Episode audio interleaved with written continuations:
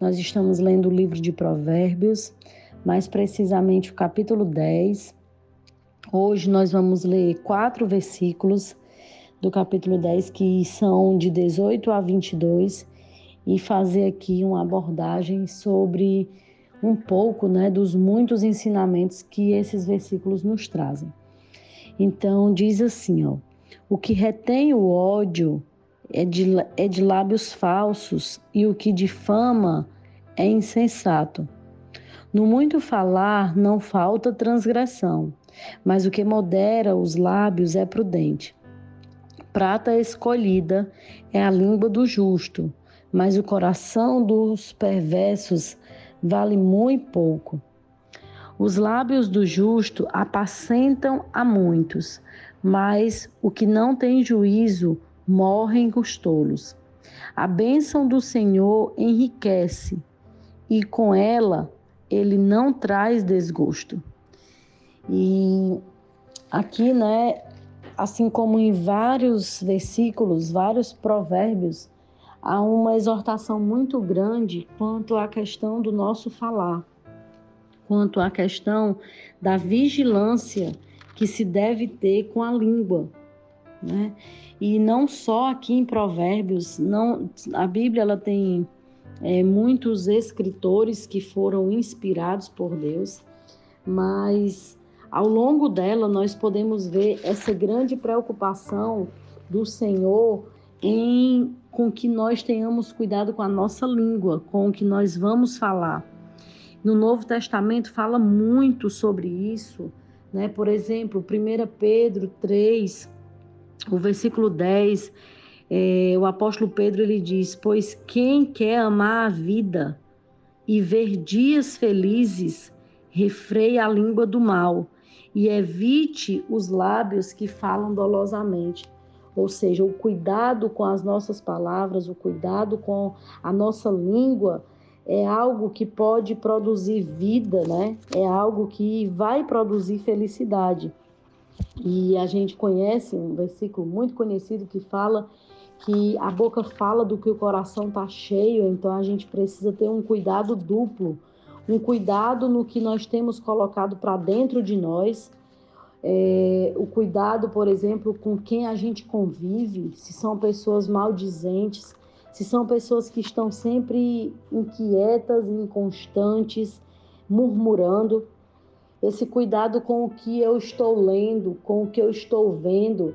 Hoje é muito fácil a gente conseguir mudar de ambiente. Né? É, a gente, quando não era da era digital, era difícil a gente mudar muitas vezes de um ambiente. Pode ser um ambiente de trabalho que às vezes a gente não pode, por enquanto, mudar, a gente tem que conviver e só pedir ao Senhor para mudar. Pode ser um ambiente de moradia que às vezes envolve recursos físicos, geográficos, mas hoje, principalmente a era digital, onde a gente acessa diversos ambientes durante o nosso dia, é dever nosso ter esse cuidado do que nós estamos colocando para dentro de nós, porque isso vai sair de alguma forma. Isso vai sair através de palavras, isso vai sair através de ações, e a gente precisa ter esse cuidado de saber mudar de ambiente quando é preciso, porque alguns ambientes eles vão nos levar sim para a destruição. E eu tenho que ter essa autocontenção com relação à minha fala.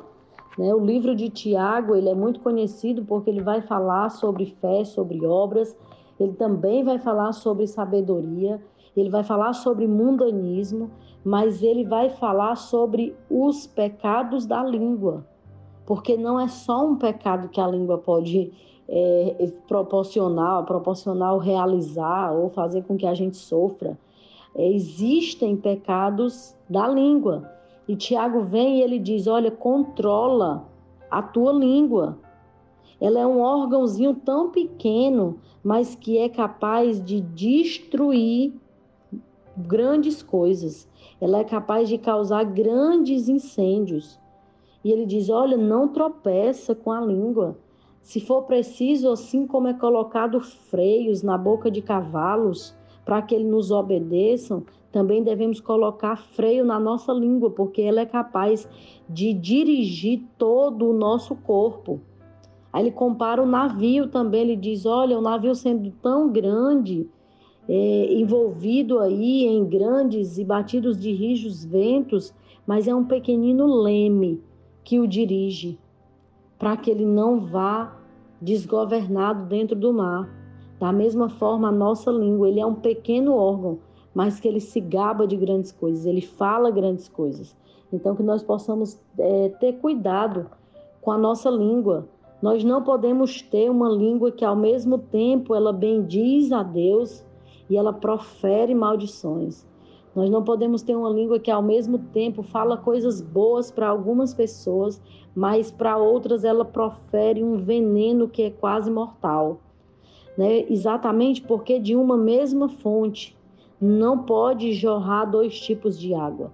Não pode de uma fonte ter água salgada e água doce. Então, que nós possamos ter muito cuidado, muito cuidado com a nossa língua. E aí a gente continua aqui e ele vai falar é, que esses lábios do justo, ele também ele apacenta. Quem, quem tem cuidado com a fala, é, quem tem palavras de sabedoria sempre na língua é capaz de trazer paz com quem conversa, né? Quantos de nós são procurados para aconselhar pessoas? Quantos gostam de nos ouvir?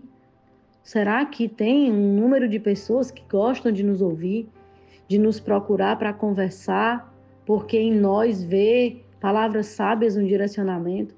Ou será se por algumas vezes nós temos sido pessoas que, é, quando nós estamos chegando, o ambiente se fecha, pessoas querem sair porque a gente fala coisas ruins, ou a gente fala coisas que não agregam, ou a gente fala besteira mesmo.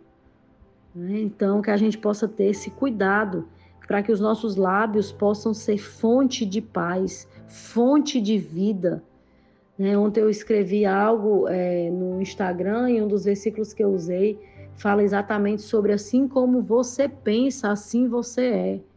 Então pense sobre você coisas boas, fale sobre você coisas boas, acorde feliz por estar vivo. Olhe para o espelho e diga o quanto você é importante para Deus, o quanto você é especial, o quanto você é forte, o quanto você é corajosa, corajoso.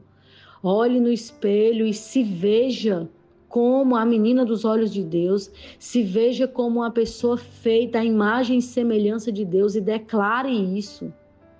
Declare isso, acredite nisso, interiorize isso. E o último versículo que nós lemos, ele vai falar aqui sobre a bênção do Senhor enriquece e com ela não traz desgosto. E o que é que eu aprendo com isso? que as riquezas de Deus, as riquezas que realmente vêm de Deus, elas não vão nos deixar inquietos, elas não vão nos deixar tristes.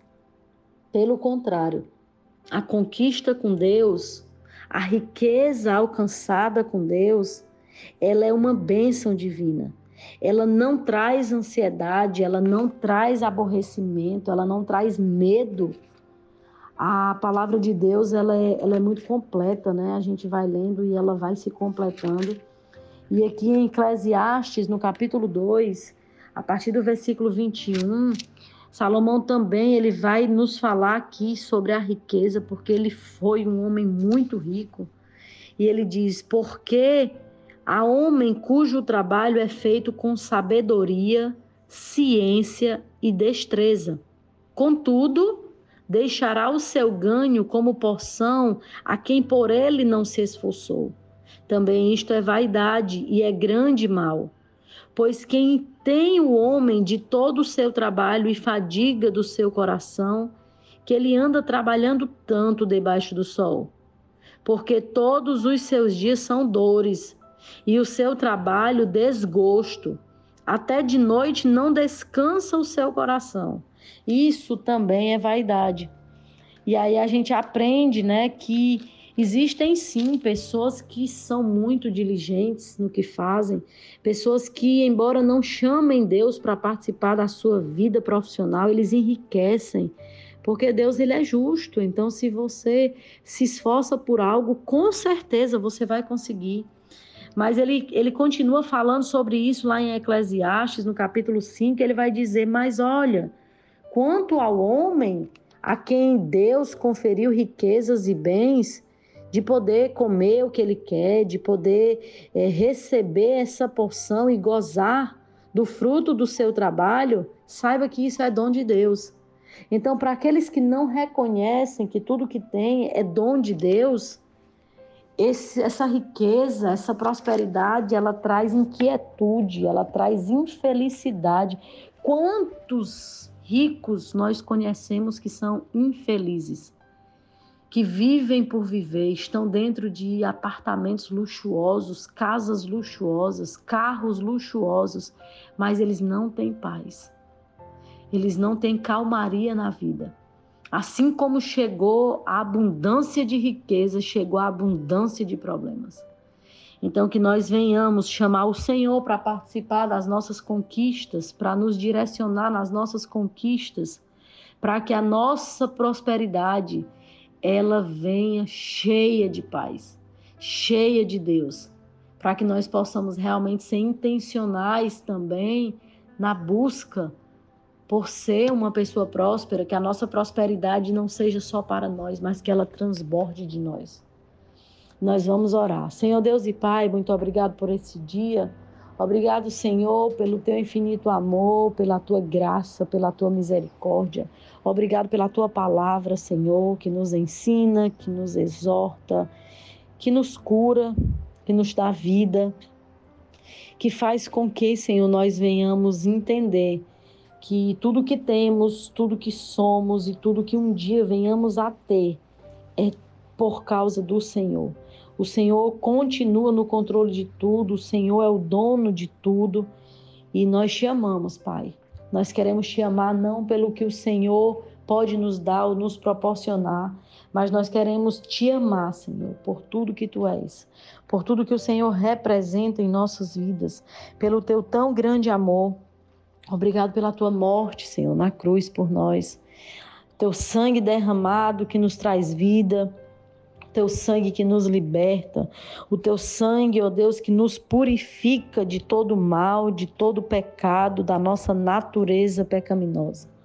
Que o Senhor possa fazer morada em nossas vidas. Continua conosco, Pai, no decorrer desse dia, no decorrer dessa semana.